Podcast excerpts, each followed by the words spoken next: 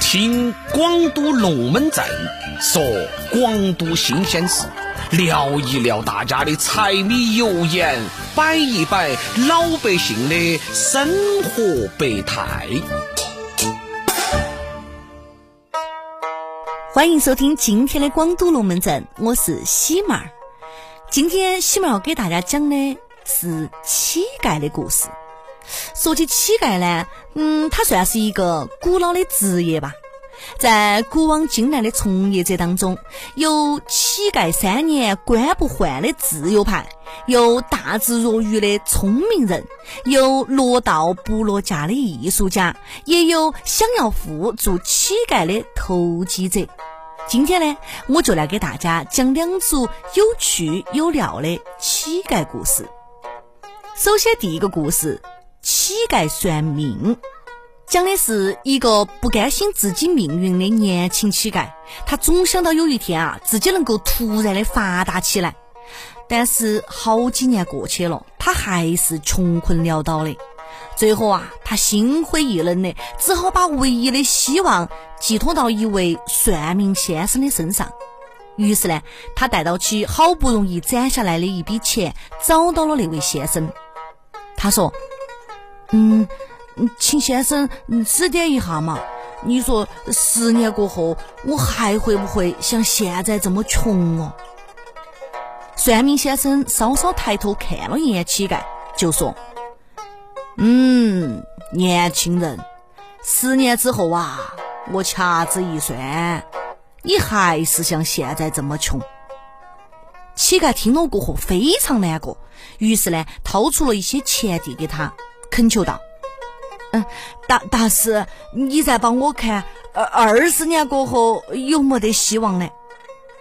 算命先生有些感动了，认真的看了哈，他说：“嗯，依我算啊，你二十年过后还是会这么穷。”乞丐就更加伤心了。最后呢，他把所有的钱都掏出来了，跪到算命先生的面前，十分虔诚的说。大师，我就靠你了，嗯，你再给我指点一下嘛，我三十年后会咋个样呢？无可奈何的算命先生只好又看了一下乞丐，很同情的说：“你三十年后不会这么痛苦了。”乞丐为之一振，高兴的从地上就蹦起来了。太好了，我终于有希望了。那么大师，再请问一下，那到时候？我有好多钱呢！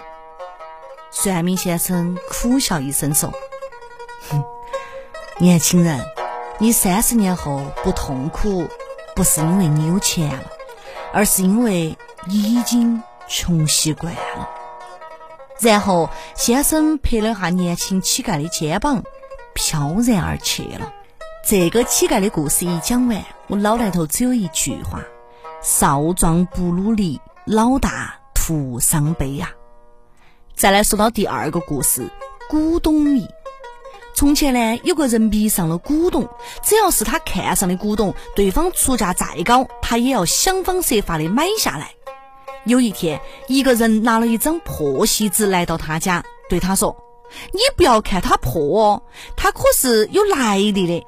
想当年，鲁哀公向孔子请教治国大计，就是坐到这张席子上的。”那个人一听，两眼放光，心想：这是文物，值得收藏，便用祖传的田地与对方做了交换。过了不久，又有个人拿到一根破竹棍就上门了，对他说：“我这根竹竿啊，是周文王的祖父周太王用过的。当年他为了躲避敌族人，一路上啊，就是拄到这根拐杖的哦。”算一下，这个比孔子还要早好几百年的，你愿意用啥子来跟我换哇？那个人听了又大喜过望，拿出家头的金银细软换了那根破竹棍。后来呢，又有个人拿到一只破旗碗上门了。嘿，这会儿更扯了，说的是舜帝用过的宝贝儿。那个人听了又心动了，就用自己的住宅换了那只破器碗。从此，他拥有了三件古董：破席子、破竹棍儿和破棋碗。但是，没得了房子，没得了田地，也没得了可供自己生存的钱财。就这样，他劈到孔子坐过的破席子，捉到起周文王杵过的破竹棍儿，碰到起舜帝用过的破棋碗儿，沿路乞讨。不过，他喜爱古董的嗜好还是没有变，一路上念叨起：“行行好，行行好，那个衣食父母有姜太公司的酒府钱，施舍我一文儿嘛。”好了，今天的广东龙门阵就是这样，感谢您的收听，下期喜妹给你接到摆。